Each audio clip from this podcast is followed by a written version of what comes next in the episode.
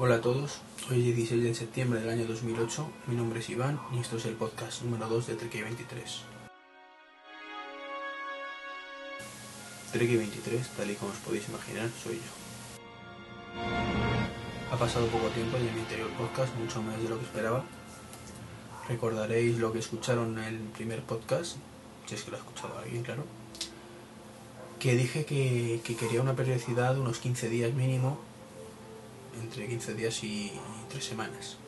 Pero la actualidad manda y he adelantado bastante el lanzamiento ya que tenía un ratito, me lo pasé muy bien grabando perdón, el anterior y es que tenía bastantes cosas que contar, la verdad. La actualidad manda y, y aquí estoy.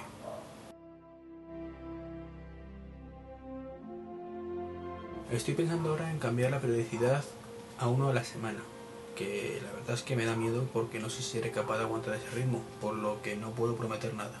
Simplemente que, que lo intentaré.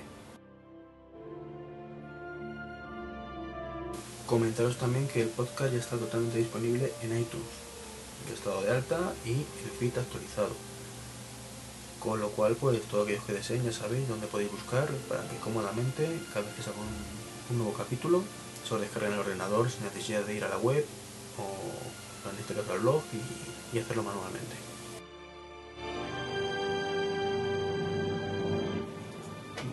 Deciros también que, que algo respecto al primer podcast.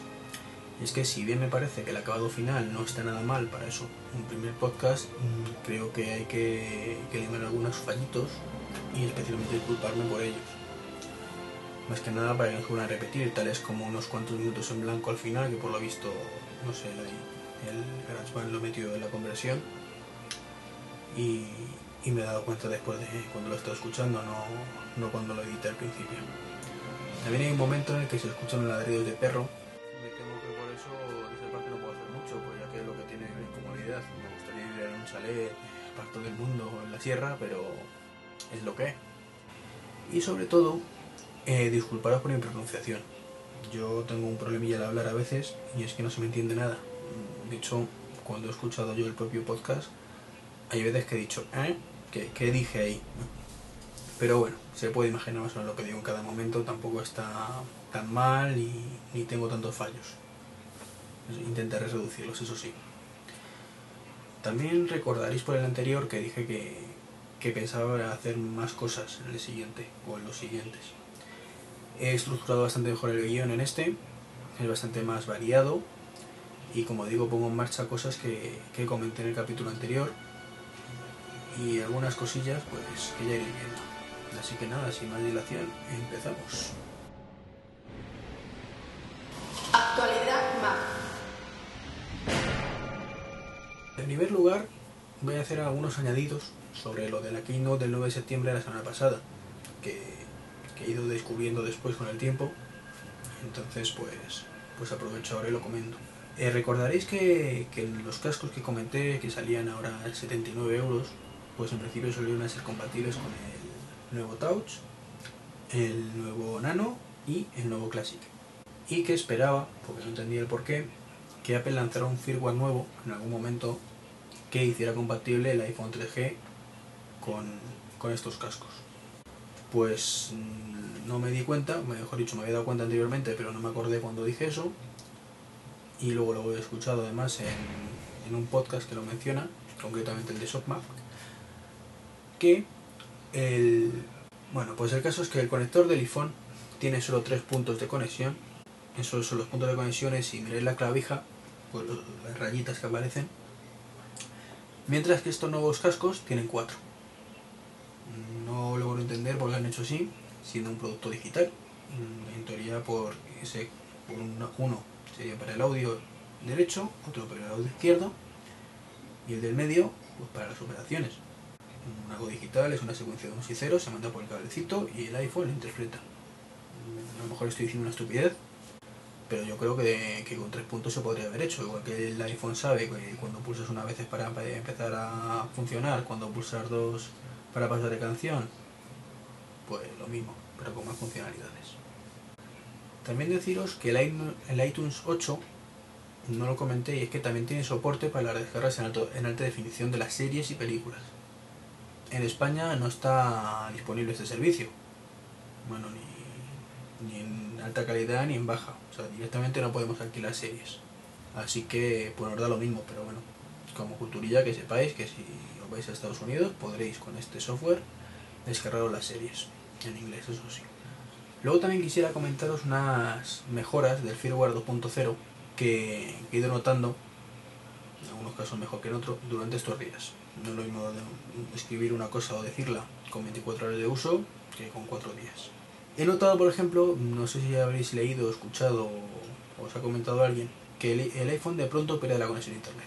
Sin tú decirle nada, se quedaba sin conexión. Así.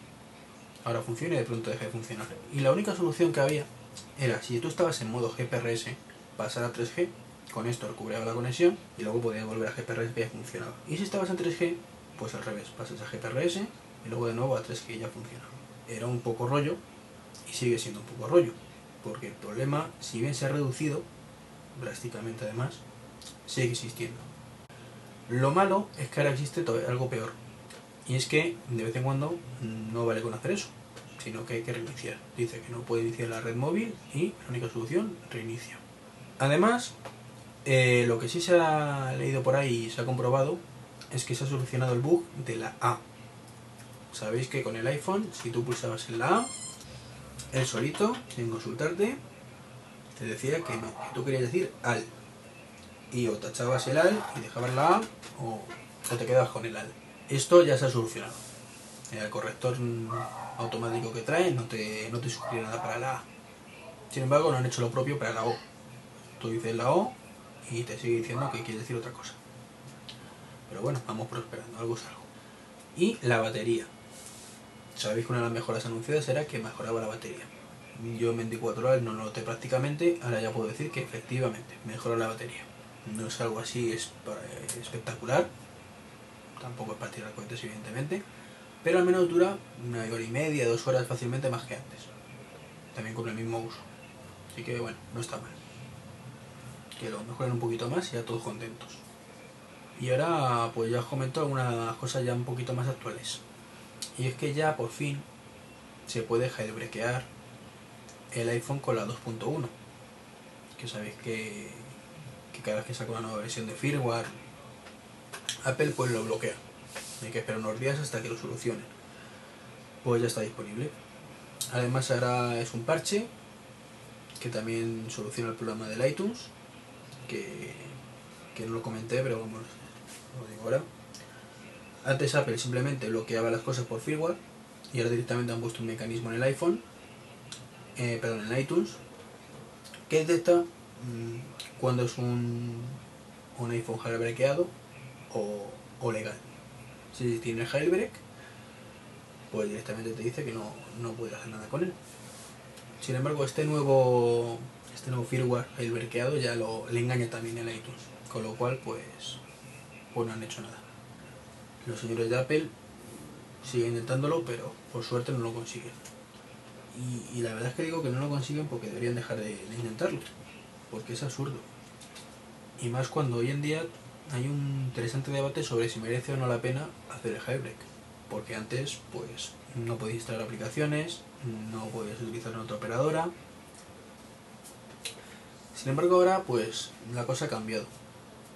Ahora Apple ya tiene su propio App Store, con lo cual puedes instalar muchísimas aplicaciones y no te puede llevar prácticamente de ninguna manera un iPhone en ningún sitio si no es con tu operadora porque te obligan a firmar el contrato para llevarte el iPhone, con lo cual, pues eso de me voy a otro país y me lo compro es un poco imposible. Con lo cual, pues da un poco más lo mismo si lo tienes desbloqueado o no. Así que, ¿merece la pena jugártela a cargarte el teléfono por tener cuatro aplicaciones más que Apple no quiere tener en la App Store?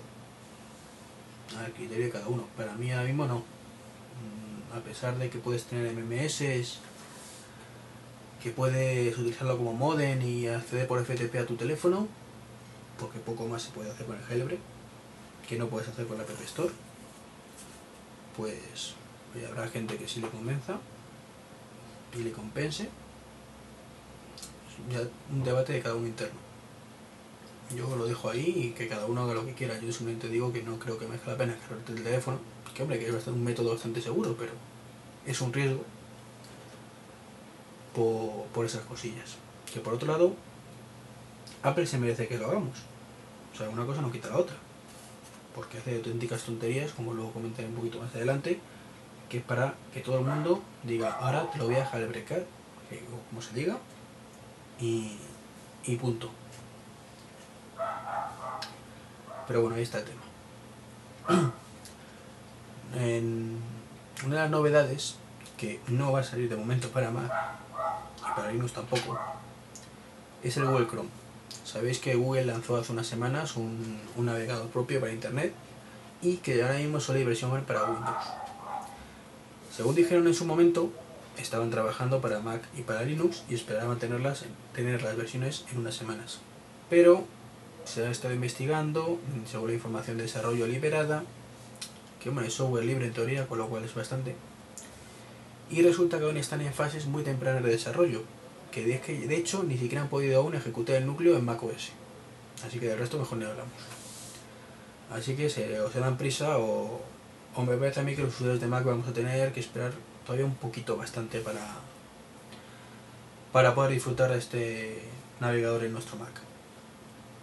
Los de Linux igual. O sea, van a por lo visto a la par en los dos procesos, como se parecen tanto Linux y macOS, pues, pues ahí está. Lo que pasa es que los más impacientes van a tener esta suerte, ya que además hoy me parece que ha salido el crossover Chromium. Eh, por partes. Crossover es un software que emula el Windows en el Mac. Es algo así como el Wime en Linux. Es decir, que hace creer a los programas que se están ejecutando en una plataforma Windows. Por debajo engaña al programa y dice, no, no, soy un Windows. Funcionan algunos programas, otros no. De hecho son una minoría y por hoy los que funcionan, pero bueno. Y esta versión, llamada Crossover Chromium, es una versión concreta para el, para el, Chrome. Y solo Chrome. O sea, no hay otra posibilidad de ejecutar otros programas. Lo malo, que las primeras pruebas dicen que el navegador va, va muy lento, muy lento, muy lento, es poco funcional, se cuelga, da errores, vamos, que es más una curiosidad que algo utilizable. Pero bueno, es un primer paso. Es un primer paso que, que luego llegará el siguiente y luego el siguiente y hasta puede que, que consigan una versión estable de verdad y funcional antes que, que Google pues saque la versión oficial del Chrome. Aunque yo creo que no merece la pena tanto, tanto lío por este navegador que está muy bien, ¿eh? pero tanto como para liarla de esa manera, no sé yo. Otra noticia de estos días, pues que el iPhone ha superado todas las expectativas de ventas. Sí, sí, 6 millones en los últimos dos meses. Vamos, desde que lanzó. Pues está muy bien. O sea, muy bien. Y más buenas noticias para Apple, que es que es el sexto fabricante de ordenadores, bueno, o fue en el año 2007. Las dos noticias, pues, son mera curiosidad, pero que yo creo que, que el señor Jobs estará muy contento. Y que seguro que lo mencionará en la próxima keynote, en cuanto toque el tema de los ordenadores dirá esto, y cuando toque el tema del iPhone dirá lo, de los 6 millones, o los que lleven vendidos para entonces. En esa parte inicial de las keynote, donde sacan todas las cifras y esas cosas que siempre que lo veo, las pocas veces que tampoco haya visto muchísimas, siempre me llega a la mente la, la misma imagen y es Arnold Schwarzenegger en Mentiras Arriesgadas cuando dice eso, somos los mejores, somos cojonudos, bla bla bla bla. Pues esa parte de somos los mejores, somos cojonudos, bla bla bla bla, que es un, normalmente un coñazo, pues ahí lo, lo soltará el Tito Jobs. Y mientras esto ocurre, pues se siguen escuchando cositas de programas GPS para el iPhone. Lo malo, que Apple sigue sin decir, esta boca es mía. No dice nada, con lo cual no sabemos si llegarán a salir algún día, si los bloqueará o qué. Porque Apple hace cosas muy raras con la App Store. De nuevo, esperar unos minutos y os cuento. Bueno, no tanto, porque fijaros, eh, la App Store había antes una, aplicación que se llama PhoneSaver, que en un principio pues la eliminaron. Al parecer George Lucas dijo, oye, que, que hace ruiditos que son míos, que las espadas láser son mías y que, que estás infringiendo mi copyright. Así que lo quitaron. La verdad es que tiene razón el hombre. Por muy toca pelotillas que pueda parecer el hecho, de hecho me parece una chuminada que, no, que diga eso, pero si nos ceñimos a las normas, a la ley, es verdad, es suyo. pero el caso es que ahora ha vuelto. Era la aplicación se llama Lightsaber.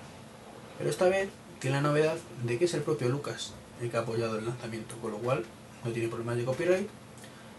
Es el mismo programa con alguna mejora.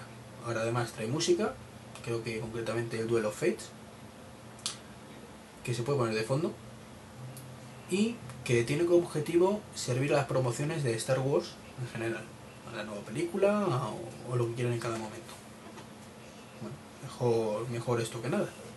Hay, hay otra aplicación por ahí que era una copia y que creo que la, la sigue manteniendo, pero bueno, de eso no dicen nada. Más novedades, pues la que estáis esperando. Actualización de macOS 10.5.5, que llega por sorpresa, así como ve la cosa, en un martes, no, perdón, que fue ayer, en un lunes. Salió ayer por la tarde, lunes, muy raro para ser de Apple. A mí iba yo con lo del martes, como es hoy martes, me he liado y que ocupa 136 megas respecto a los 220 que se rumoreaba. También puede ser, que es que esto no estoy seguro, que me parece que según la versión de ordenador que tengáis, si es una versión del Mac OS preparada para ese ordenador específicamente, es decir, cuando compras el, el Mac, a la gente del iMac nos viene con un CD, un DVD, perdón, con una versión de Mac OS especial para el iMac. Ese no lo puedes perder en el MacBook Air porque no lleva los drivers adecuados ni nada. Lo mismo ocurre con, que, con cualquier ordenador Mac. y luego tú aparte puedes irte a la tienda y comprarte tu versión de macOS 10.5, el Leopard, y te viene un CD estándar para todos. Pues bien, puede que la actualización de los 120 megas sea para ese CD, para ese disco, perdón, de DVD. Para que es el global para todos. Y que cada uno individual pues tenga un, un tamaño diferente. Mejoras. Mm, yo os voy a decir lo que pone lo que pone Apple que ha mejorado y que he leído en las páginas web. Lo que he notado ahora os lo digo. Primera mejora, se solucionan los problemas de estabilidad de vídeo, disco duro remoto y procesador en el MacBook Air. Yo tengo un iMac, con lo cual dudo que se haya mejorado nada. El indexado de Spotlight se ha mejorado sustancialmente. Me iba bien ya antes, no me quejo. Extensivas mejoras gráficas, solución de autenticación de clientes OS X en servidor Samba, compatibilidad de PAL OS y la agenda de contactos, que ya por lo visto sincronizan, eliminación de un bug que hace que algunos equipos se encienden repentinamente a ciertas horas del día, eso sí lo había leído, que, tú apagas el Mac y de pronto llegas al rato y lo encuentras encendido. Se ha mejorado el voice over del diccionario. Y luego mejoras la sincronización de iCal como Elmi. De todas estas cosas, yo solo he notado lo del iCar. Y no demasiado, antes no me daba problemas, pero cuando sincronicé después de hacer la, actualización, pues me daba una serie de conflictos que parecían iguales, pero que, en el iCar estaba como en diferentes líneas que el MobileMe. El resto, yo es que el macOS 10.5.4 lo veía muy muy estable, o sea, Siempre se puede mejorar, me alegro que saquen versiones que solucionen fallos, pero en mi caso concreto iba muy bien. De hecho, es el software más, el sistema operativo perdón, más estable que he tenido en mi vida. Y he tenido unos cuantos. Todos Windows, eso sí, y algún otro Linux. De Linux he escaldado siempre, pero de Windows tengo mis kilómetros. Y ya quisiera, ¿eh? Ya quisiera ser un Windows tan estable como, como el Leopard 10.4. 10.5.4, perdón. Y ayer también salió una actualización de los drivers de impresora de HP, la 1.1.1 que lleva 405 megas a sus espaldas. No sé qué problemas tendrían, pero vamos. El que tenga eh, la impresora HP pinchada en el Mac con el driver genérico, pues ya sabe que ahora funcionará mejor. Y una de rumores. Es que esto es mundo Mac sin actualidad Mac, sin rumores no, no es lo mismo. Keynote 14 de octubre. ¿Habrá o no habrá Keynote? Eso no lo sabe más que Apple. Rumores. Nuevos MacBook y MacBook Pro. No es nada nuevo. Lo que es nuevo, tampoco mucho, pero, pero algo más nuevo que antes, es que parece que se confirman las carcasas de aluminio, teclado retroiluminado, delgado y mucho más barato. El MacBook. Tal vez sea el gran producto que la competencia no puede igualar según dijeron los de Apple. Desde luego, no dudo, muchísimo, perdón, que los iPods anunciados el día 9 sean estos productos que dicen que no pueden igualar la competencia. Y creo que oigo de fondo un loco. No sé si lo habréis escuchado. Ya se ha callado. Bueno. Eh, incluso se dice que los nuevos MacBook Pro, que supuestamente serían más delgados. Ah, perdón, que se me iba la pinza. Eh, los nuevos MacBook también con, con pantalla LED. La verdad es que me parece demasiado bonito para ser cierto, pero ojalá sea así. Que algo que iba a decir, que los MacBook Pro podrían empezarse a vender incluso antes de fin de mes. El 23 de septiembre concretamente. Adivinar en qué cae. El próximo martes, vamos. Mm, No dudo. Pero nunca se sabe. La verdad es que depende de lo que tengan pensado para el día 14 y si tienen pensado algo, nos da la sorpresa. O lo mismo se callan y hasta la Mad de enero no dicen nada. No sé. Con Apple nunca se sabe. Y fijaros, nunca se sabe que de vez en cuando, últimamente demasiadas veces, hace cosas muy, muy, muy absurdas. Hoy han eliminado definitivamente la aplicación de NetShare. Mm, Para que no lo sepa, hay bastante polémica con este asunto. NetShare es una aplicación que de, de la App Store que te permitía, porque ya la quitaron en algunos sitios hace ya unos días, compartir la conexión de tu iPhone con unos ordenadores. Tú te conectabas vía Wi-Fi al iPhone y utilizabas su conexión GPRS o 3G para navegar por Internet. Se quejaron las compañías de teléfono, Apple se bajó los pantalones y dijo, fuera aplicación. A pesar de que esa aplicación no incumplía en nada.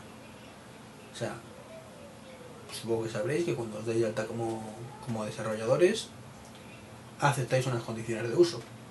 Entre esas condiciones está que no utilizaréis para hacer aplicaciones pornográficas, que no compartir la información y bla bla bla bla bla bla bla bla, bla mucha jerga.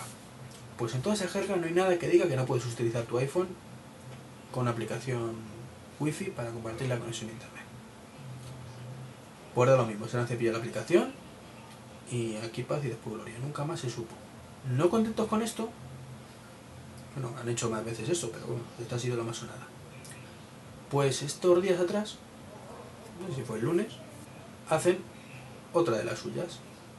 Cogen una aplicación que estaba por pendiente de autorización, llamada Podcaster, y dicen que no, que no la admiten. Motivo, es que esta aplicación permite descargar y escuchar podcast en el iPhone, en el iPhone y eso hace la competencia a iTunes. Tócate lo mismísimos. O sea, que una aplicación que te permite descargar podcast directamente en el iPhone, que no hay forma de hacerlo, el iTunes es para el Mac, no hay iTunes en el iPhone. Son dos aplicaciones diferentes. El iTunes sincroniza la música con el Mac y los podcasts. Con el mando, con el iPhone, perdón. Pero no hay nada que permita descargar directamente los podcasts al teléfono, cosa que estaría muy bien. Bueno, no había nada hasta que los señores de Podcaster decidieron que lo hubiera. Y sigue sin haberlo porque los señores de Apple no les sale de las narices admitir esa aplicación. Que de nuevo no incumple nada. Porque las cláusulas, entre ellas por lo visto, están que no pueden modificar el Safari. Esto no modifica el Safari. No modifica la funcionalidad del reproductor de música. Porque no la modifica. Y no modifica la parte del teléfono. Y creo que había alguna parte más, pero bueno, que tampoco lo modifica. Que nombre que no. Y, pero bueno, pues ahí está la cosa. Se ha generado muchísima crítica hacia Apple por esto. Y de hecho ha habido una gran cantidad de desarrolladores que han dicho que se niegan a hacer más aplicaciones como Apple no modifique su postura. Porque claro, poneros en lugar de los desarrolladores que hacéis aplicaciones y de pronto dice Apple que no, por motivos absurdos, porque básicamente porque no me sale a mí de los pies, por no decir otra parte del cuerpo. Y, y no es serio, no es serio que una compañía te diga no hago esto porque no me da la gana.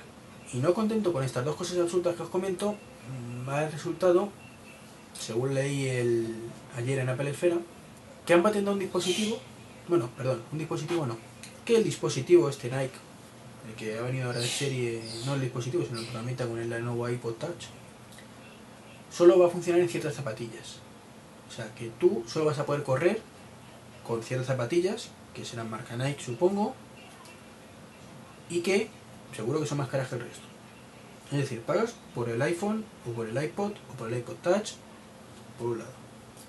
Pagas por tener el dispositivo que va a la zapatilla por otro, que también te cuesta una pasta. Y encima Apple te dice con qué zapatillas puedes usarlo.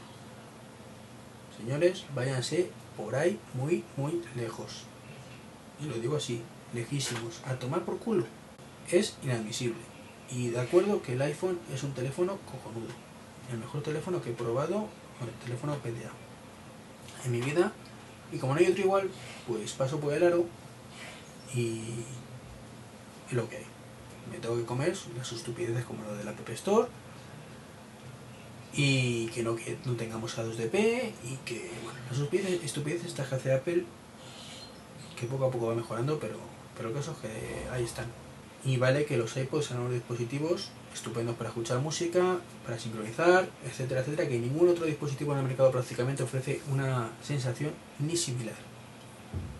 Lo pasamos por el aro. Pero me parece a mí que correr no es algo que a nadie le apasione tanto como para entrar por, pasar por el aro en esto. Más que nada porque hay muchísimos podómetros en el mercado con funcionalidad bastante parecida, que de acuerdo que no es tan estupendo y maravilloso a lo mejor como este y tienes que llevar otro aparatito. Pero ahí entra también la dignidad de cada uno y decir hasta aquí hemos llegado. Y es que se merecen decir hasta aquí hemos llegado. Y bueno, basta ya de estupideces por hoy. Force de Force Unleashed.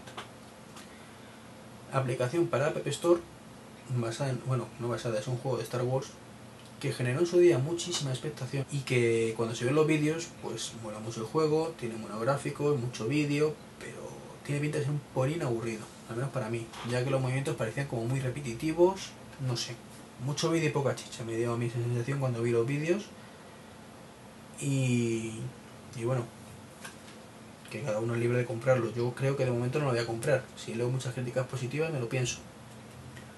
Precio 7, bueno, 8 euros. No, a mí lo de 7,99 ya sabéis que no. 8 euros.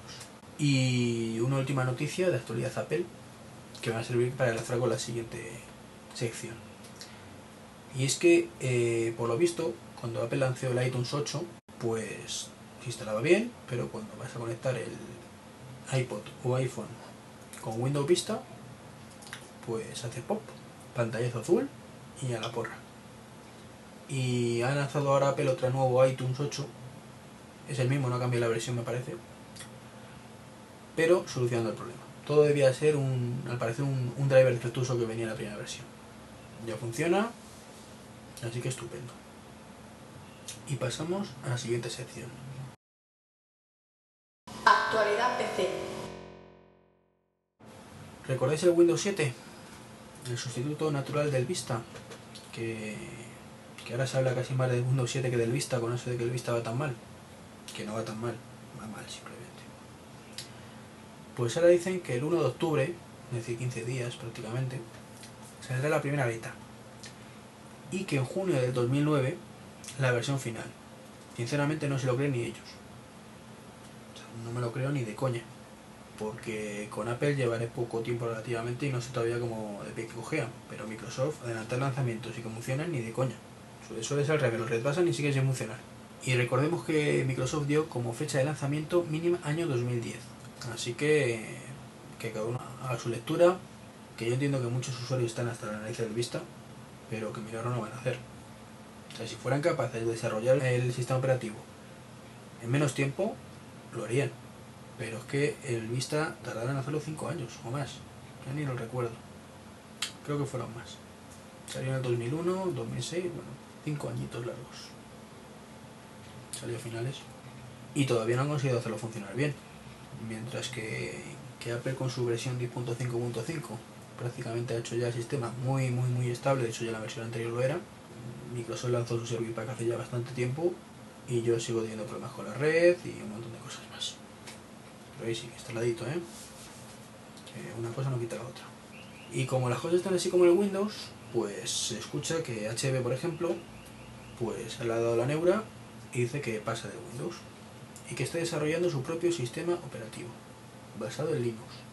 Yo puedo entender efectivamente que si tú eres un fabricante de ordenadores, pones un hardware estupendo de la muerte en tus equipos muy potentes y luego cuando lo arrancas con el Windows Vista pues parece que tienes un ordenador de 5 años pues tu marca tu imagen quede dañada y entiendo que busquen alternativas pero de ahí a diseñar tu propio sistema operativo pues hombre me parece un poco exagerado y un poco absurdo o sea, eso lo puede hacer un fabricante que quiera diseñar un sistema operativo que sea su, su señal de identidad. Pero es que hacer un sistema operativo cuesta caro. Por mucho que lo bases en Linux, como van a hacer, pero es que no va a ser mejor que Ubuntu, que dicen que es la mejor distribución que hay de Linux. Y hombre, si haces un sistema operativo que merezca la pena, pues lo único que vas a conseguir a lo mejor es que te lo copien a otros ordenadores. Porque son PCs, no olvidemos. No pasa como el caso de Apple, que tiene su propio hardware y teóricamente no puede instalar en otro hardware que no sea Apple. Por lo tanto, va a ser un sistema operativo compatible con todo el mundo y que no sé hasta qué punto merece la pena.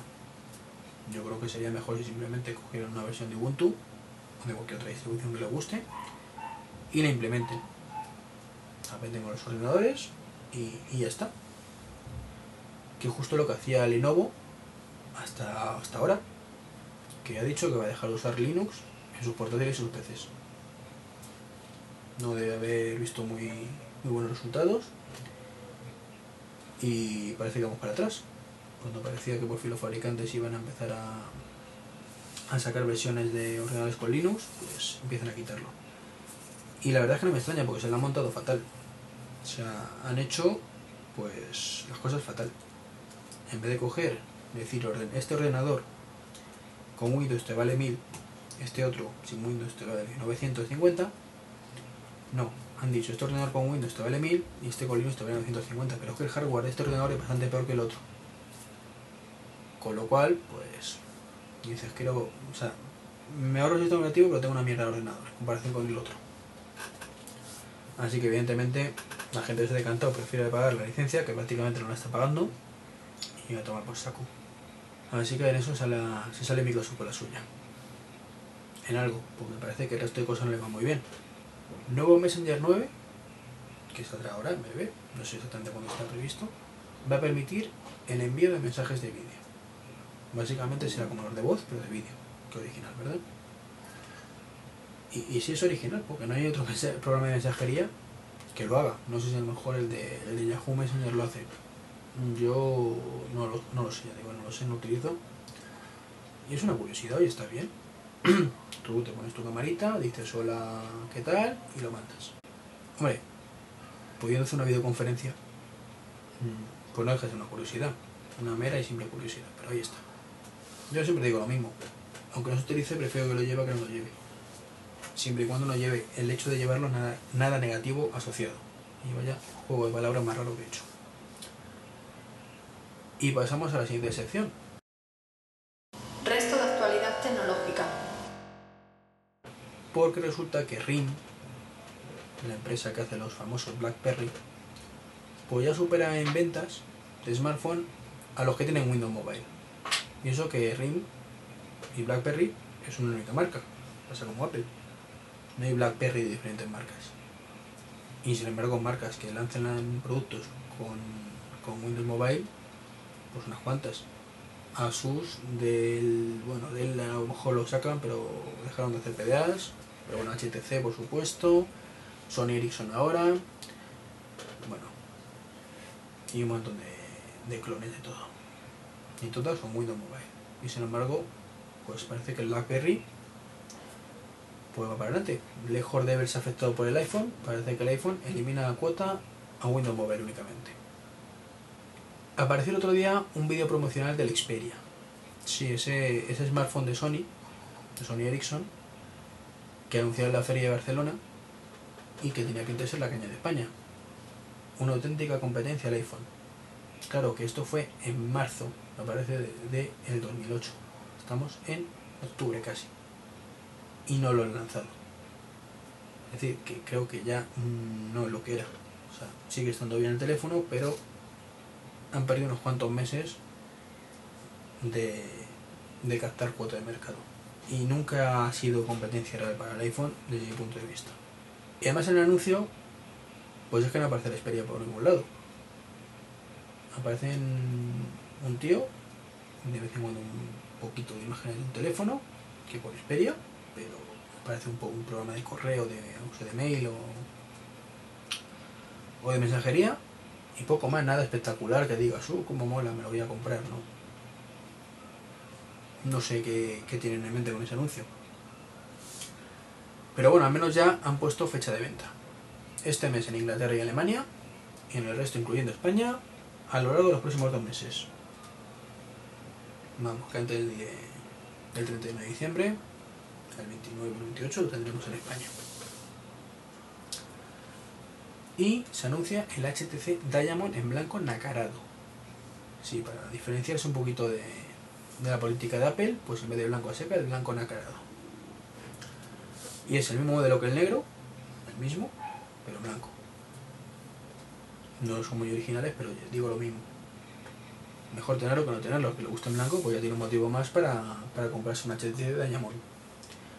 Que la verdad es el único teléfono yo ahora mismo en el mercado que veo con opciones de, de ser un poquito, y no mucho, competencia para el iPhone. Al menos para lo que le guste realmente los teléfonos así con, con cositas chulas. Navegar por internet con él y escuchar musiquita, etcétera, etcétera. Y que sea pantalla táctil. Disponible en España a partir de octubre. Veremos si se cumple no se cumple. Y ahora quisiera comentaros dos cositas de Apple de nuevo. Lo primero, el tema de la distribución de los productos. Sabéis que después de una keynote, pues el maestro de ceremonias, normalmente Steve Jobs, dice, esto está a la venta tal día. Y es cierto, está a la venta tal día en la Apple Store. Pero al menos en España, en el resto de distribuidores, olvídate. No sé si hoy ya estará a la venta de nuevo los nuevos iPod en, en los Apple Reseller, que son los distribuidores. Pero historias atrás al menos no estaban. En el corte inglés al menos, que es uno de los Apple Reseller, no estaba disponible los nuevos iPhone. Los nuevos iPod, perdón. Tengo con el iPhone. Y, y veían, te vendían todavía el antiguo. Y prácticamente el mismo precio. O sea, el, que no está en loro de, cómo está el patio, pues le han timado. Que todo el que haya comprado la última semana un iPod Touch, un iPod Touch Classic o un Nano de la generación anterior, ha pagado lo mismo, prácticamente que estaban hace tiempo y tiene menos prestaciones que ahora. Como digo, mmm, conviene estar atentos a la novedad de esto porque no es normal. Y suelen hacerlo demasiado a veces. Y esto no es culpa de los distribuidores, ¿eh? o sea, de los de las cadenas de venta, o sea, no es culpa corte inglés. Eso es culpa de Apple. Yo cuando me compré el iMac me tiré esperando eh, unos tres semanas hasta que fuera a salir realmente al mercado del corte inglés. Tú podías comprar el iMac nuevo en el Apple Store, pero es que a mí me interesaba comprar el corte inglés porque tengo descuento. Así que me decían que tres semanas. Luego a la semana y pico fui, vi el antiguo rebajado y, al final es el que tengo. Y bien contento que estoy, pero no me parece lógico, aunque lo entiende como, como es un negocio, que digan yo lo tengo primero, evidentemente, pero tanto como semanas me parece un poquito exagerado. Curiosidades. Pero bueno, igual que critico un poquito algunas cosas, ahora voy a, a contaros otras. En este caso el servicio Apple Care. que es el servicio técnico de Apple. Lo quería haber comentado en el podcast anterior, pero la verdad es que no me dio tiempo.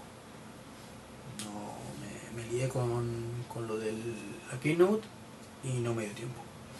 Así que os voy a contar brevemente, porque me estoy pasando ya de tiempo esta vez también, no sé ahora mismo cuánto llevo, según esto 40 minutos más o menos, y no quiero hacerlo demasiado lento esto, más que nada por vosotros que luego dorméis y no queréis escucharlo más.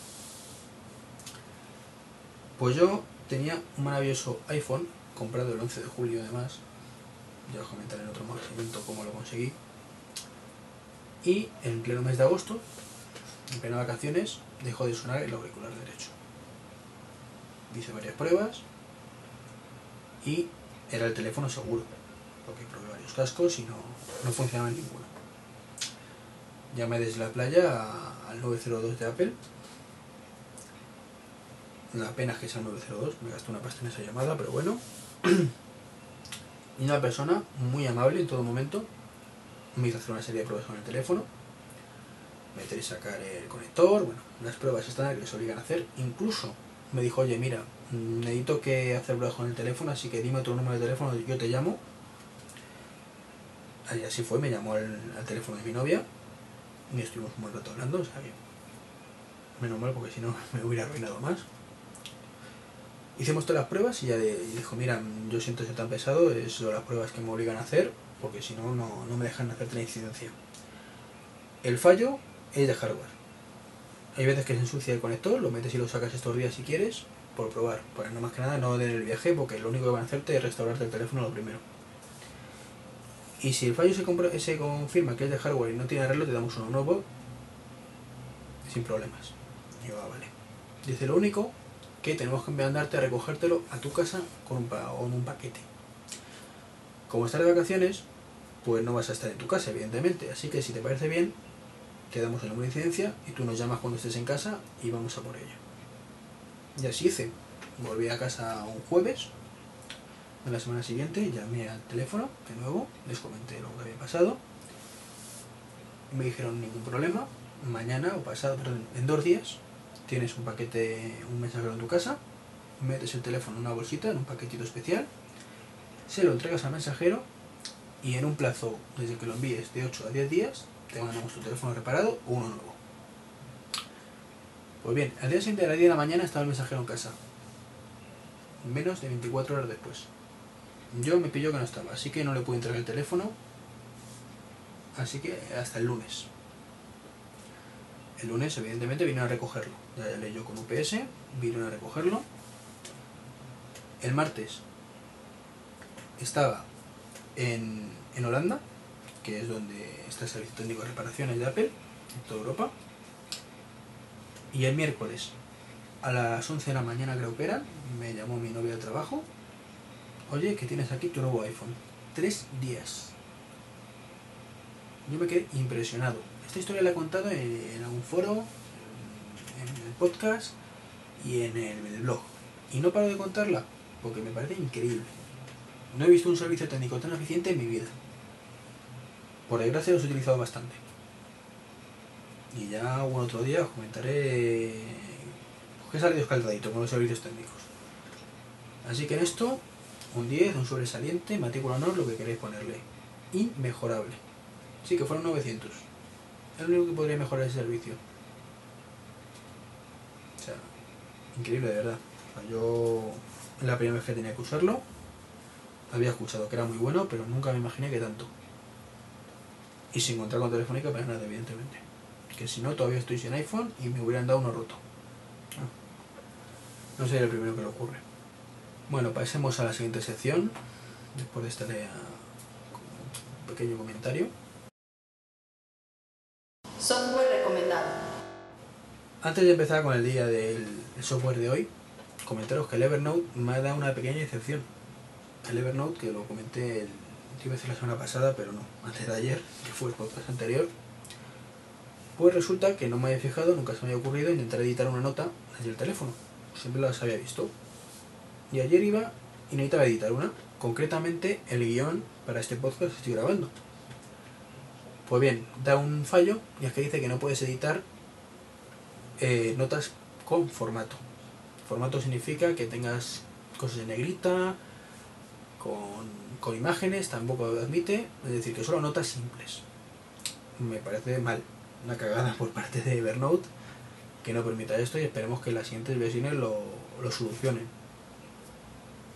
Pero bueno, tuve que crearme otra nota y luego ya en el ordenador del trabajo, pues juntar la- las notas que tenía con, con. Pero bueno, lo que iba es, el software de hoy es SuperDocker. Seguramente habréis leído trucos o, o escuchado un podcast en los cuales se menciona mucho la consola, de forma que hay que meter para realizarlo el truco que se requiera o que se quiere utilizar una secuencia de comandos que hay que teclear en la consola, reiniciar el, el Mac y, y se aplican. Y hombre, pues evidentemente como son opciones que Apple lo pone por defecto, pues suele ser el único camino. SuperDocker nace con la intención pues de evitar esa necesidad. O sea, SuperDocker es una aplicación que pone cara a, los diferentes trucos conocidos del, del Mac OS X. Y, y aplica los trucos de una manera totalmente transparente de cara al usuario. Se pueden, permite muchísimas cosas, la verdad es que es sorprendente. Permite modificar cosas a nivel de dock, por la- poner los iconos semi-transparentes, que se oculten automáticamente, bloquear algunos iconos. Si no, no queremos que se muevan mover o sacarlos de- del dock, pues existe la opción. Permite modificar el estilo a 2D o 3D, dependiendo si queremos el antiguo estilo Tiger o el nuevo de Leopard. Ver dónde lo queremos alinear, a la izquierda, en el centro a la derecha. La posición en pantalla, si lo queremos a la izquierda, a la parte de abajo o a la derecha. Y, el tipo de minimizado que, deseamos tener. Sabéis que por defecto hay dos, pues en este hay un tercero que, que no viene por defecto. Permite añadir separadores para las aplicaciones o para los documentos. Y por supuesto, claro, permite luego restaurarlo todo para dejarlo como estaba originalmente. O a nivel de pilas también permite modificarlas, pudiendo definir el tipo de apariencia de, de la pila, o sea, el color de, de fondo. En el Finder nos agrega interesantes cuestiones, opciones, perdón, tal como añadir un botón salir a- al menú del Finder, ocultar los archivos ocultos, o elegir que queremos ver en, en lo que es la parte de arriba, el título de, de la ventana. Podemos elegir si queremos ver el título de la carpeta sin más o la ruta completa. También hay opciones, una opción solamente, ahora vamos hasta ahí, a nivel de dashboard, que es para entrar en modo depurador, de desarrollo más bien. Para los desarrolladores es bastante útil. El Safari permite definir si queremos abrir las nuevas ventanas en, un- en una pestaña. El menú de desarrolladores también permite hacerlo visible. A nivel de sistema, permite, sabéis que, que el Mac OS X, al, al igual que el Windows, pues permite hacer capturas de pantalla. En el caso de Windows es imprimir pantalla y, solo hay una opción, mientras que, en, que en el Mac OS pues tiene sus truquillos, de forma que podemos, eh, según la, la opción, pues capturar un trozo de pantalla, en, entero toda la pantalla. Es bastante más versátil. Y por defecto no lo guarda en formato, que es un, si no recuerdo mal, PNG. Pues bien, con, con SuperDocker también podemos modificar el tipo de extensión y ponerle si queremos GIF, JPG, PDF o TIFF. Habréis notado, los que hayáis utilizado la captura, que, que Leopard deja una especie de sombra que queda muy estéticamente muy bonita alrededor de las capturas. Hay gente que no le gusta, pues SuperDocker permite desactivar esas sombras. Y, y luego también tenemos a, nivel de otras aplicaciones un menú pues para activar el menú de depuración en la, en la agenda, en el iCal, la utilidad de disco, activar el, el modo de detector de datos en, en el iChat. Y luego mm, dos opciones más que bueno que en realidad son tres pero que es muy muy muy interesante. A nivel de iTunes permite deshabilitar la copia de seguridad del iPhone y del iPod. Esto con las versiones anteriores de firmware estaba mejor hacerlo porque era terriblemente lento haciendo la copia ahora ya se ha mejorado y permite deshabilitar las los links, las flechitas que aparecen en, la- en las canciones para el iTunes Store, que son un auténtico coñazo si no vais a comprar nunca. Y luego finalmente a nivel de Time Machine permite decir que no modifique, perdón, que no nos muestre cuando hay un disco duro conectado y modificar el, el tiempo entre backups. Por defecto sabéis que es uno cada hora. Yo lo tengo puesto en 12 gracias a SuperDocker porque no necesito una copia de seguridad cada hora. Con 12 horas me parece más que suficiente y así pues me ahorro tener que, que el disco esté grabando cada, cada poco tiempo. Y eso es de momento de lo que os puedo contar de, de este magnífico software que, que os recomiendo sinceramente porque le vais a sacar mucho partido. Trucos. Y ya para terminar, trucos del iPhone. Son unos trucos muy sencillitos que realmente todo el mundo o lo sabe, o si no se lo digo yo ahora, son tonterías realmente, pero bueno, que viene bien saberlas. Y que además muchas veces eh, la gente se atasca porque no lo conoce. Entonces, el primero, colgar llamadas con teléfono bloqueado. Es un problema, tú tienes el teléfono bloqueado, te llaman y lo único que aparece es para descolgar que des- desli- deslices el dedo. No aparece nada de deslizar para colgar. Si pulsas el botón de, de arriba a la derecha, el de apagar la pantalla, una vez lo que hace es silenciar la llamada. Sigue sonándole al, al que te está llamando, pero a ti ya no. Y si vuelves a darle, es decir, dos veces seguidas, cuelgas el teléfono. Es el, ocupado. Simplemente eso, te llaman, tú eh, no quieres coger la llamada, no puedes, no te apetece, yo que sé. Das dos veces el botón de arriba a la derecha y cuelga la llamada. Que estás escuchando música y quieres avanzar canción, que este es otro truco, bueno, es otro truco, ¿cómo funciona? Pues haces doble clic en el mando que te viene con los cascos. Novedad con el, con el firmware 2.1. Si quieres atrasarla, lo que tienes que hacer es dos veces clic, tres veces clic, perdón.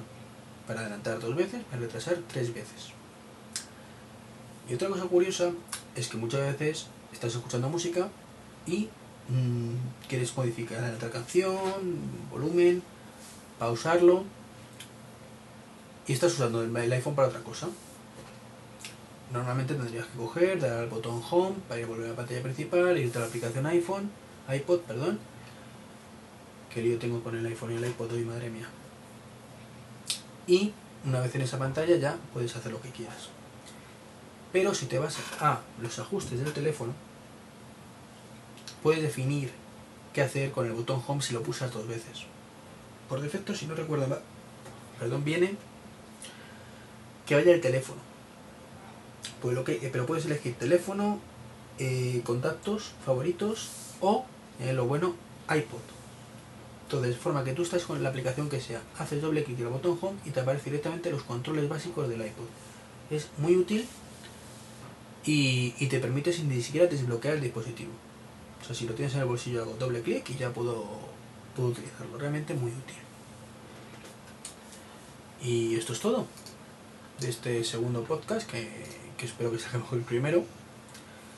Daros las gracias a todos por supuesto por escucharme y recordaros que podéis poneros en contacto a través del blog treki23.wordpress.com o por email treki23.gmail.com o Iván Con guion bajo Iván guion bajo Alexis arroba me.com Nos vemos en el siguiente podcast.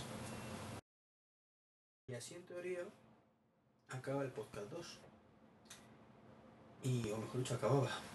Y, y digo en teoría porque hoy ya es viernes concretamente 19 de septiembre y todavía no he subido el podcast 2 a, a iTunes. El motivo pues que, que ha sido un desastre completamente este podcast. Y con el tiempo que ha pasado pues ya no es actual. Hay noticias que, que mencioné el martes que se han desmentido o matizado. Y me acaba de sonar el iPhone. Bueno, ni- eso ni lo voy a editar ya. O sea estoy tan, tan cansado de editar hoy que, que lo voy a dejar tal cual. Bueno lo que iba diciendo el, el podcast número 2 ha sido un desastre estuve editándolo el miércoles porque el martes no me dio tiempo durante más de 5 horas y como soy un poquito gañán y aunque me conozco muy la teoría esa de que dice que hay que guardar cada cierto tiempo, pues confiaba demasiado yo en el Mac. Y cuando estaba terminando, pues el GarageBand se quedó colgado. Después de hacer unos cuantos cabezazos, pues decidí dejarlo para el día siguiente, que era ayer, y empezar desde cero. desde cero porque es que perdí casi todo el trabajo de cuatro horas. La, primera hora creo que pues se pudo salvar. Y, y ayer tuve la tarde muy liada, así que lo tengo que dejar para hoy. Hoy que es viernes, como digo. El, el resultado no es tan bueno como me hubiera gustado. Me falta todavía los últimos retoques, pero vamos, que, que no me gusta. La verdad es que no me gusta muy bien cómo ha quedado. Me he dado cuenta de ahora en, la- en el desarrollo del... Que no me salen las palabras. De la edición y del montaje. Que cuanto más largo es el podcast, más, más cuesta. Y sobre todo, que, que no, me, no me gusta el contenido como lo tengo estructurado. Me he dado cuenta que profundizo muy poco en las noticias. O, lo, lo que digo, lo digo muy por encima. Como, como muy cutre todo, no sé, no, no me gusta lo que, lo que he hecho. Lo voy a publicar pues porque ya que lo he hecho lo publico, pero vamos. Me pasa un poco como en el primero.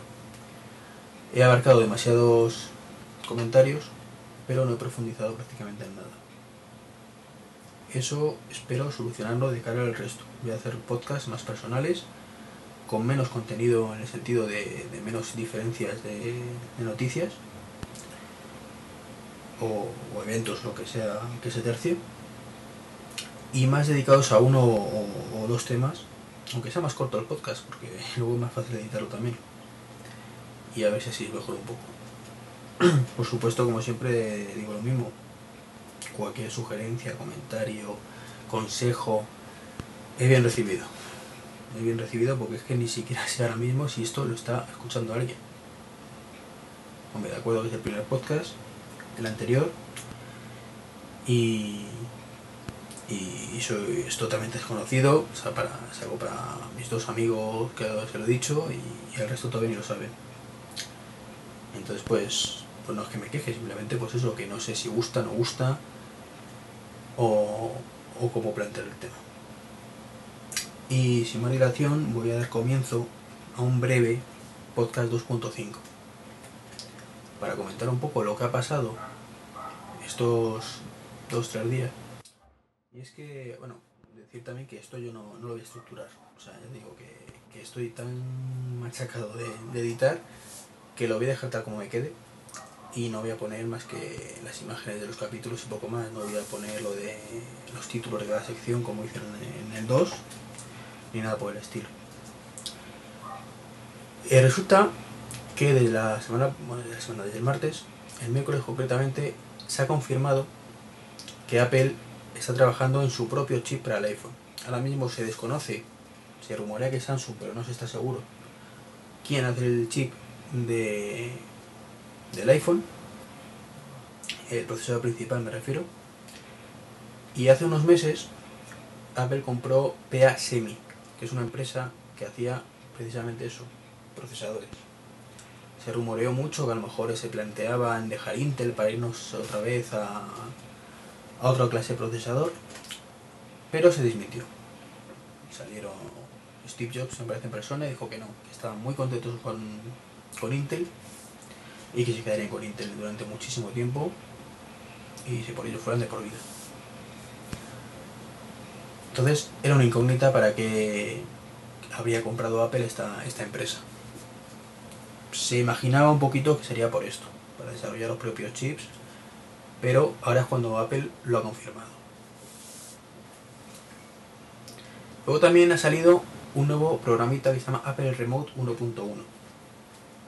La versión 1 básicamente permitía ejecutar desde nuestro iPhone, no ejecutar, sino controlar de forma remota desde el iPhone el Mac, el iTunes concretamente.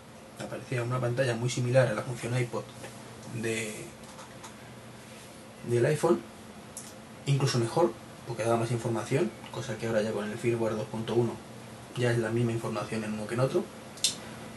Y ahora han sacado una actualización que es la 1.1, que tiene como mejoras básicamente que ahora permite hacer listas genios y hacer listas de reproducción que no sé si la versión anterior lo permitía. Yo ya he actualizado y, funciona bien. Ha salido la versión definitiva de VMware Fusion 2.0. El WM VMware Fusion es un programa de virtualización. Lleva en fase beta y, y release candidata, candidata de hace bastante tiempo. Se ofrecía de forma gratuita en estas versiones con tiempo limitado. Y por fin ha salido la versión 2.0. Es para, como decía, virtualización. Permite ejecutar Windows directamente como en un entorno Mac. Y esta, nove- esta última versión pues tiene, tiene bastantes novedades. Tiene como 100 mejoras. Es gratuita para aquellos que tengan una versión anterior. Y ahora permite, por ejemplo, una cosa que, estoy usando a probar, que es virtualizar el macOS Leopard Server. Ya había otra aplicación que es Parallel, que lo permitía desde hace un par de meses, pero ahora ya lo permite. También el, el Fusion. Regala, entre comillas, porque está pagando un buen precio, una suscripción para un año para el McAfee, ¿vale? Para el antivirus. Sabéis que en Mac no hay antivirus, pues al final, si instaláis esto, os mete uno por debajo para Windows. Y solo para Windows, ¿eh? No, no afecta al Mac en ningún momento. Permite hacer capturas del sistema. Snapshot de estos que, que te guarda el estado. Así puedes recuperarlos y sin problemas si tenéis algún fallo.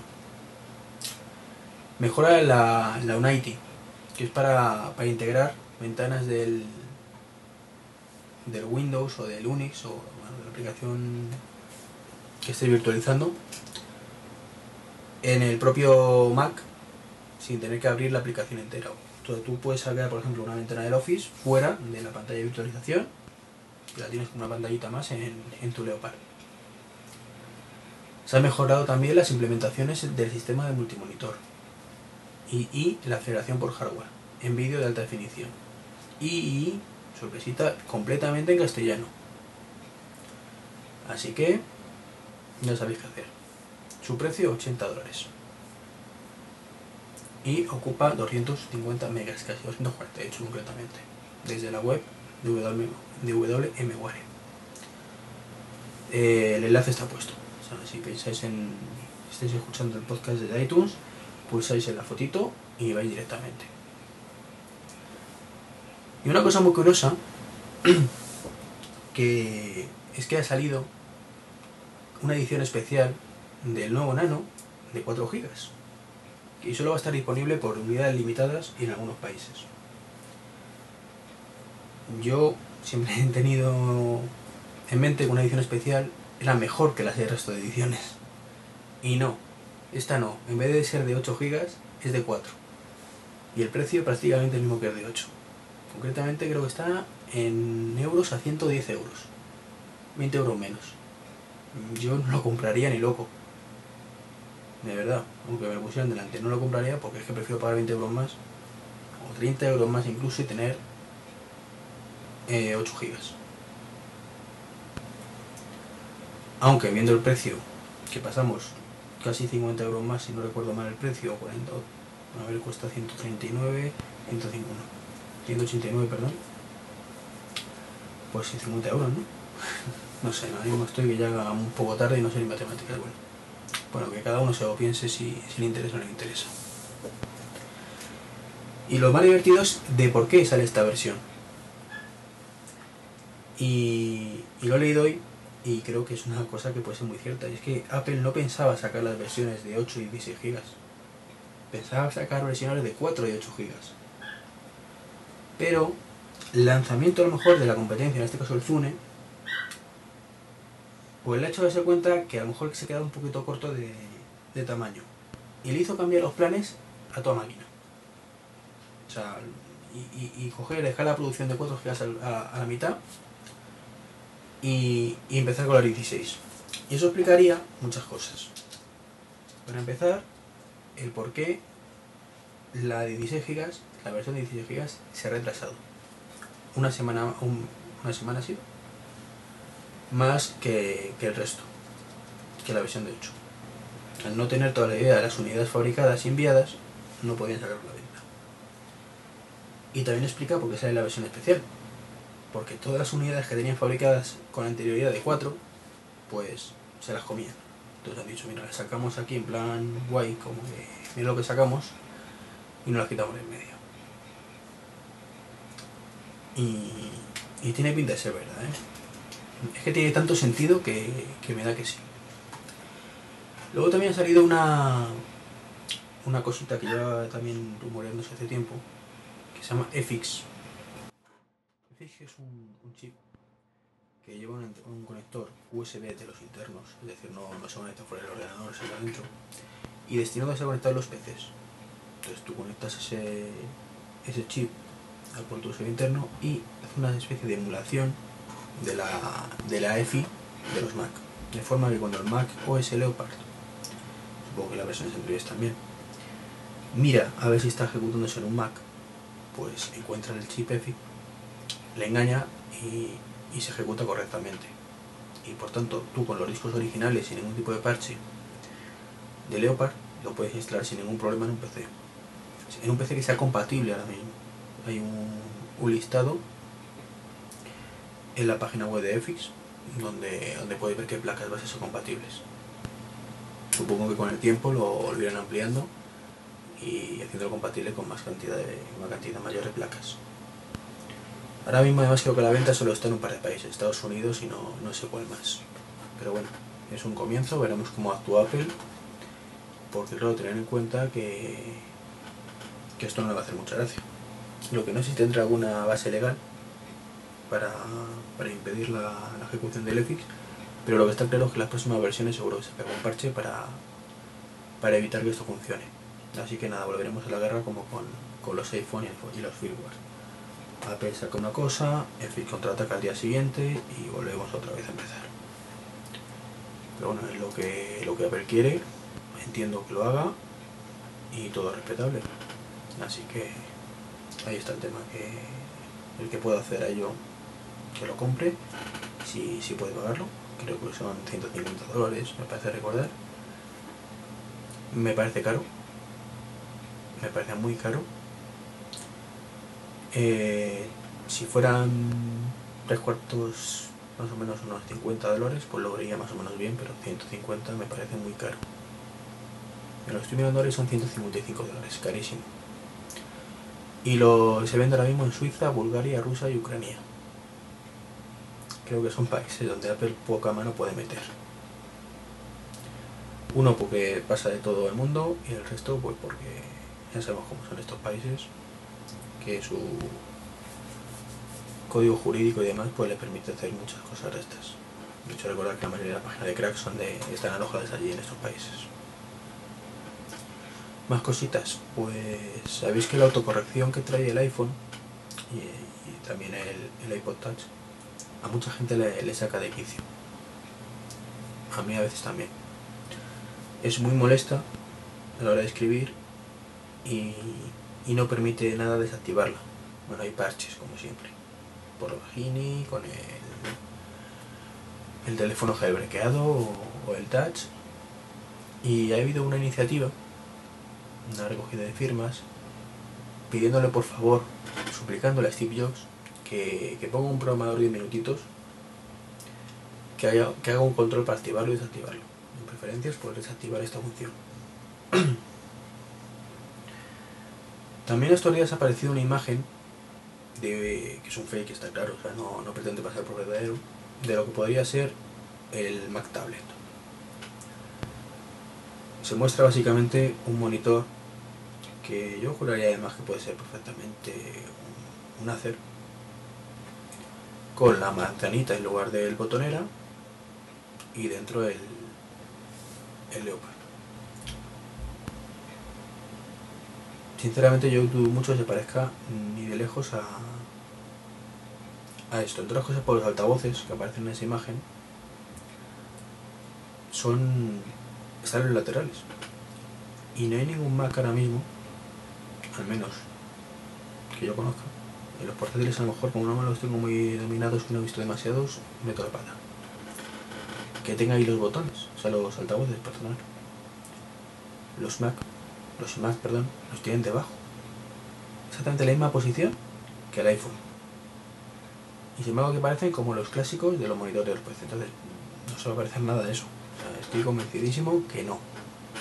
Pero bueno, es un, proyecto que esperemos que sí que salga a la luz y pronto tengamos un Mac tablet. Yo tengo ahí un, un VPC y ciertamente desde que tengo el iPhone lo utilizo mucho menos, pero porque es un rollo, que dura la batería 3-4 horas como muchísimo. Y claro, el iPhone pues lo enciendo en un segundo, lo tengo en stand-by, lo paso encendido en, escasamente dos segundos y estoy navegando por internet cuando quiero navegar en 5. Mientras que el, que el VPC, como no utilizo tantos tiempo como para tenerlo en stand-by, tengo que pasar de hibernación a stand-by, con lo cual me tarda pues 30-40 segundos mínimo, más lo que tarda luego el sistema en estar estable, más la lentitud del vista. Así que me gustaría ver cómo funciona un producto hecho por Apple de esto, porque si lo hace igual de bien que el iPhone, creo que ya tiene sustituto en mi VPC. También depende del precio, lógicamente.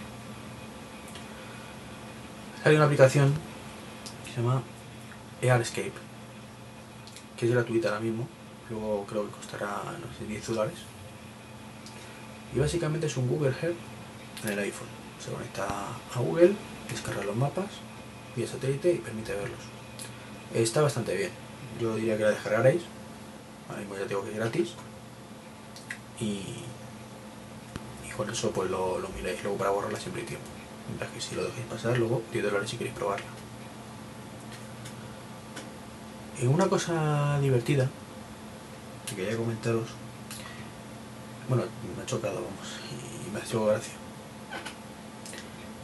Es que Microsoft hace poco empezó una campaña contratando a Jerry Sanfield y al propio Bill Gates de anuncios para intentar competir con el Get Mac. En los dos primeros capítulos, pues gracias ninguna. Sobre todo el primero, que está Bill Gates y, y en una zapatería comprando zapatos. No sé cómo a entender que el vista es cómodo o algo así, pero vamos, absurdo completamente, sin ninguna gracia. El segundo, viviendo como en una familia normal. Tiene un par de cosas un poco más graciosas, tampoco que entienda muy bien el diálogo porque no me, mi inglés no es muy bueno. Pero vamos, que, nada que ver, nada que ver con los que están o sea, ni de lejos. Y de pronto pues dicen que, que van a pasar a la fase 2, que todo estaba previsto y Seinfeld ya no sale más. Creo que le van a pagar un auténtico pastón. No recuerdo la cantidad, pero mucho, mucho dinero. Dudo mucho que, que, pensaran hacerlo solo por dos capítulos de 5 minutos cada uno. Eso no se lo creen ni ellos, eso de no, no, estaba todo previsto y tal. Lo que pasa es que ha sido un fracaso y han dicho vamos a acelerar las cosas. Y esta es la segunda fase, donde ahora sacan a gente normal de la corriente diciendo yo soy este. El vídeo se inicia con, con un así lejos para que no se distinga mucho una persona vestida igual y de, y de forma parecida, el aspecto físico, al PC de Getamac, diciendo soy un PC han estereotipado, pero además soy más cosas o algo así. Y empiezan a salir el resto de personas. Y de todo tipo, gente famosa como Eva Longoria y el propio Bill Gates, por diciendo que son peces. Uno en una jaula de tiburones. Eh, está mejor, está mejor porque da a entender que, que hay mucha variedad de gente que utiliza PC, que no, es un, no está estereotipado ni nada por el estilo. No es nada gracioso, no se burla de nadie. Bueno, eso que le guste la burla, claro. A mí que también me gusta mucho, me hace mucha gracia. Y, y no sé, es un estilo que me parece bastante más contundente que el de Microsoft. Que ya sabemos que en PC hay muchos y que evidentemente no todo el mundo es un friki con camisa correcta.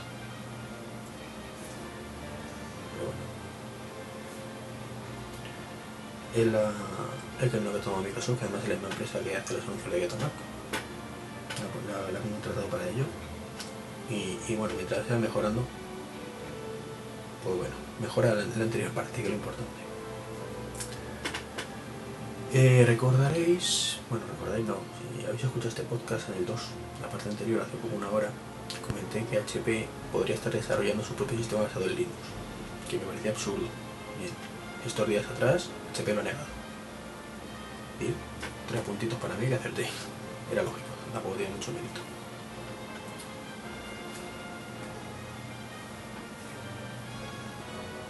Y ya para terminar, porque no ha pasado mucho más tampoco, es comentaros que que sigue sin haber unidades del iPod Nano nuevo en los APRS. O sea, llamé ayer, no, hoy, hoy, perdón. Ayer llamé, pero hoy me he pasado. Por el corte inglés, un hipercore completamente. Y al menos en ese hipercore me ha dicho, no, no, lo esperamos para finales de mes, principios del que viene. No lo entiendo. O sea, bueno, entiendo que hay escasez de iPod, no según he leído, que se está vendiendo muy bien, mucho más de lo que esperaban. También por el problemilla que he comentado antes con, con el tema de que primero se lo sacaban de 4, luego lo tuvieron que hacer a toda prisa de 8 y 16, con lo cual se han quedado sin unidades. Pero me parece fatal que, que ahora mismo solo puedas comprarlo en una persona, una Apple Store, perdón. Así que nada, seguiré esperando y mi padre, que es el que le iba a comprar uno, pues tendrá que conformarse con, con mirar los anuncios en la tele. No es que tampoco le, él tampoco tiene muchas ganas, estoy convenciéndole. O sea, tampoco penséis que él es el que tiene especial interés, sino soy más yo que él. Y con esto acaba el, el podcast 2.5 y, y el 2, porque es- está en continuación. Pues de nuevo, gracias a todos por, lo que me estéis escuchando. Vuelvo a decir lo mismo, que por favor me comentéis cualquier cosa que veáis, si os gusta, no os gusta, lo que debería mejorar, lo que está bien así, cualquier cosa. Y si hay alguien que me esté escuchando, que lo diga también, así me animo. Porque ya digo que no sé de nadie que me esté escuchando. Cosa que no me extraña, soy desconocida completamente, insisto, no pasa nada. Pero esa sensación de, ¿está sirviendo esto para algo? Y nada, podéis poneros en contacto conmigo a través del, del blog trek23.wordpress.com, del correo electrónico trek23.gmail.com o ivan-alexis.me.com y a través de Twitter con trek23. Nos escuchamos la semana que viene.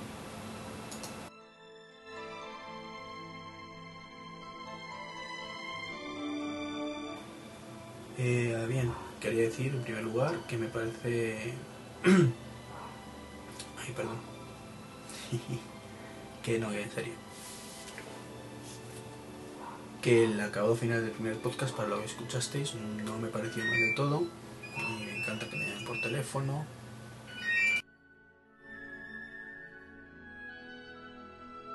Actualidad Mac.